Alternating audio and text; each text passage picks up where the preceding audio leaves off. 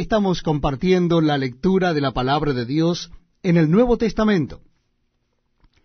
Yo les invito a que busquen en sus Biblias el capítulo 21 de Hechos de los Apóstoles. Hechos de los Apóstoles, capítulo 21. Dice así la palabra de Dios. Después de separarnos de Helios, zarpamos y fuimos con rumbo directo a Cos, y al día siguiente a Rodas, y de allí a Pátara. Y hallando un barco que pasaba a Fenicia, nos embarcamos y zarpamos. Al avistar Chipre, dejando la mano izquierda, navegamos a Siria y arribamos a Tiro, porque el barco había de descargar allí. Y hallados los discípulos, nos quedamos allí siete días. Y ellos decían a Pablo por el Espíritu que no subiese a Jerusalén. Cumplidos aquellos días salimos, acompañándonos todos con sus mujeres e hijos hasta fuera de la ciudad. Y puestos de rodillas en la playa, oramos. Y abrazándonos los unos a los otros, subimos al barco y ellos se volvieron a sus casas. Y nosotros completamos la navegación saliendo de Tiro y arribando a Tolemaida, y habiendo saludado a los hermanos nos quedamos con ellos un día. Al otro día, saliendo Pablo y los que con él estábamos, fuimos a Cesarea. Y entrando en casa de Felipe el evangelista, que era uno de los siete, posamos con él. Este tenía cuatro hijas doncellas que profetizaban.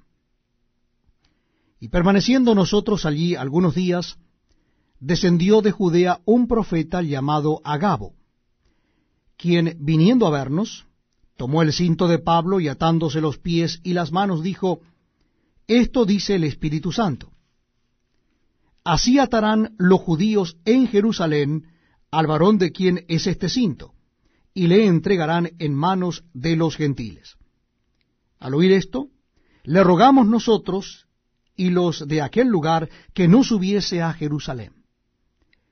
Entonces Pablo respondió, ¿qué hacéis llorando y quebrantándome el corazón? Porque yo estoy dispuesto no solo a ser atado, mas aún a morir en Jerusalén, por el nombre del Señor Jesús. Y como no le pudimos persuadir, desistimos, diciendo, hágase la voluntad del Señor. Después de esos días, hechos ya los preparativos, subimos a Jerusalén. Y vinieron también con nosotros de Cesarea algunos de los discípulos, trayendo consigo a uno llamado Nasón de Chipre, discípulo antiguo, con quien nos hospedaríamos. Cuando llegamos a Jerusalén, los hermanos nos recibieron con gozo. Y al día siguiente Pablo entró con nosotros a ver a Jacobo, y se hallaban reunidos todos los ancianos, a los cuales después de haberles saludado, les contó una por una las cosas que Dios había hecho entre los gentiles por su ministerio. Cuando ellos lo oyeron, glorificaron a Dios y le dijeron, Ya ves, hermano, cuántos millares de judíos hay que han creído, y todos son celosos por la ley. Pero se les ha informado en cuanto a ti que enseñas a todos los judíos que están entre los gentiles a apostatar de Moisés, diciéndoles que no circunciden a sus hijos ni observen las costumbres. ¿Qué hay, pues?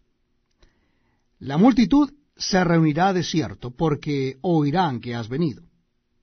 Haz pues esto que te decimos. Hay entre nosotros cuatro hombres que tienen obligación de cumplir voto. Tómalos contigo, purifícate con ellos, y paga sus gastos para que se rasuren la cabeza. Y todos comprenderán que no hay nada de lo que se les informó acerca de ti, sino que tú también andas ordenadamente guardando la ley. Pero en cuanto a los gentiles que han creído nosotros, les hemos escrito determinando que no guarden nada de esto, solamente que se abstengan de lo sacrificado a los ídolos, de sangre, de ahogado y de fornicación. Entonces Pablo tomó consigo a aquellos hombres, y al día siguiente, habiéndose purificado con ellos, entró en el templo, para anunciar el cumplimiento de los días de la purificación, cuando había de presentarse la ofrenda por cada uno de ellos. Pero cuando estaban para cumplirse los siete días, unos judíos de Asia, al verle en el templo, alborotaron a toda la multitud y le echaron mano, dando voces. Varones israelitas, ayudad. Este es el hombre que por todas partes enseña a todos contra el pueblo la ley y este lugar, y además de esto, ha metido a griegos en el templo y ha profanado este santo lugar. Porque antes habían visto con él en la ciudad de Trófimo de Éfeso, a quien pensaban que Pablo había metido en el templo. Así que toda la ciudad se conmovió y se agolpó el pueblo, apoderándose de Pablo, le arrastraron fuera del templo e inmediatamente cerraron las puertas. Y procurando ellos matarle, se le avisó al tribuno de la compañía que toda la ciudad de Jerusalén estaba alborotada. Este, tomando luego soldados y centuriones, corrió a ellos. Y cuando ellos vieron al tribuno y a los soldados, dejaron de golpear a Pablo. Entonces, llegando el tribuno, le prendió y le mandó atar con dos cadenas, y preguntó quién era y qué había hecho. Pero entre la multitud, unos gritaban una cosa y otros otra. Y como no podía entender nada de cierto a causa del alboroto, le mandó llevar a la fortaleza.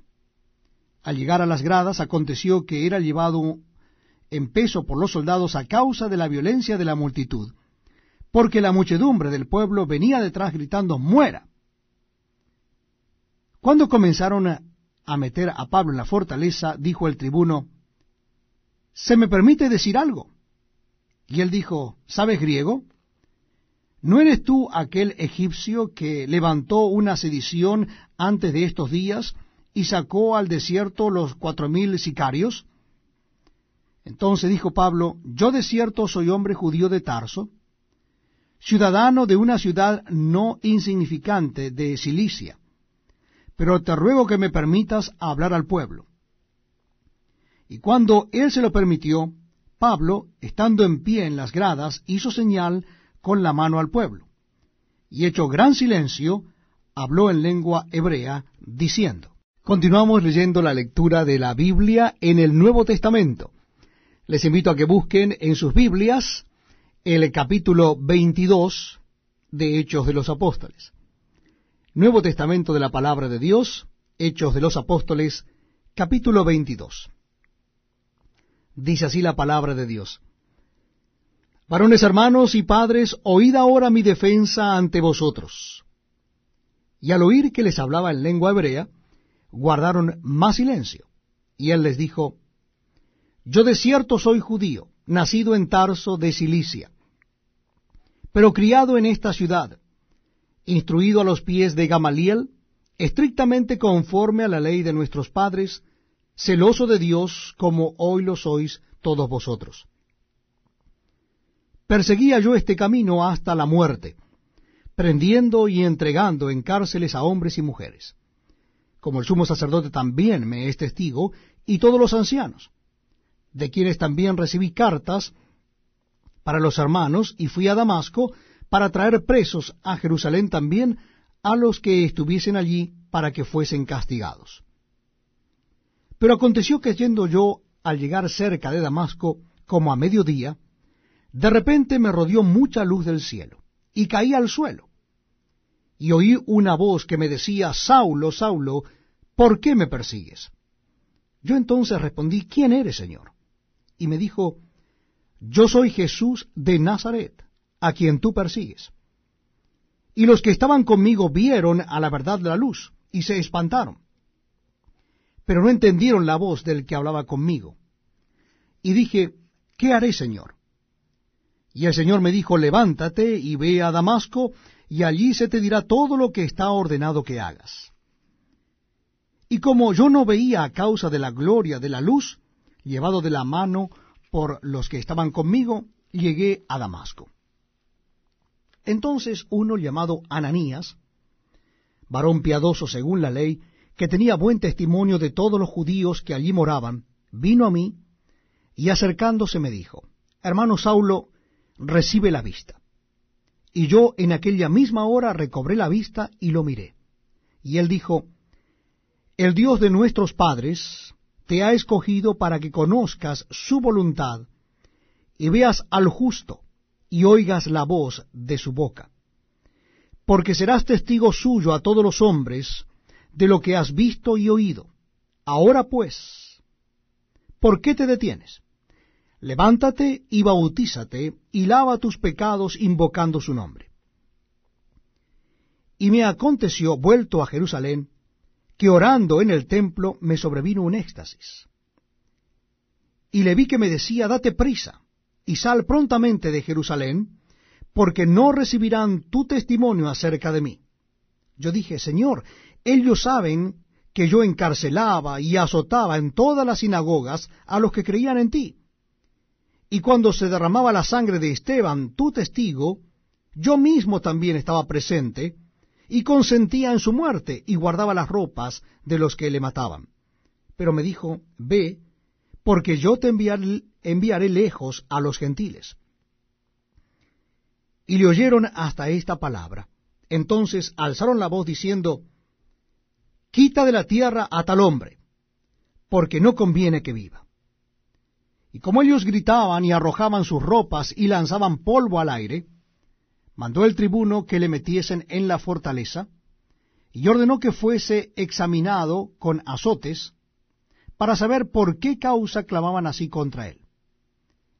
Pero cuando le ataron con correas, Pablo dijo al centurión que estaba presente, ¿Os es lícito azotar a un ciudadano romano sin haber sido condenado? Cuando el centurión oyó esto, fue y dio aviso al tribuno diciendo, ¿qué vas a hacer? porque este hombre es ciudadano romano. Vino el tribuno y le dijo, dime, ¿eres tú ciudadano romano? Él dijo, sí. Respondió el tribuno, yo con una gran suma adquirí esta ciudadanía. Entonces Pablo dijo, pero yo lo soy de nacimiento. Así que luego se apartaron de él los que le iban a dar tormento, y aun el tribuno, al saber que era ciudadano romano, también tuvo temor por haberle atado.